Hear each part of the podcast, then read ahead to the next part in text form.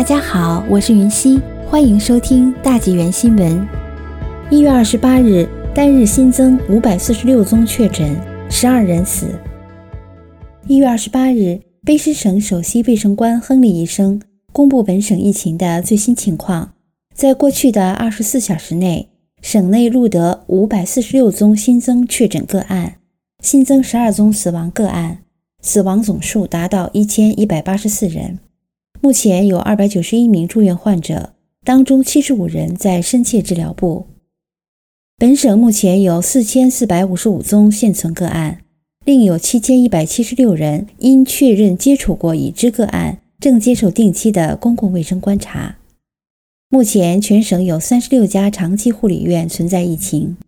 截止一月二十八日，第一批已接种疫苗的人次达到十二万七千二百五十五人。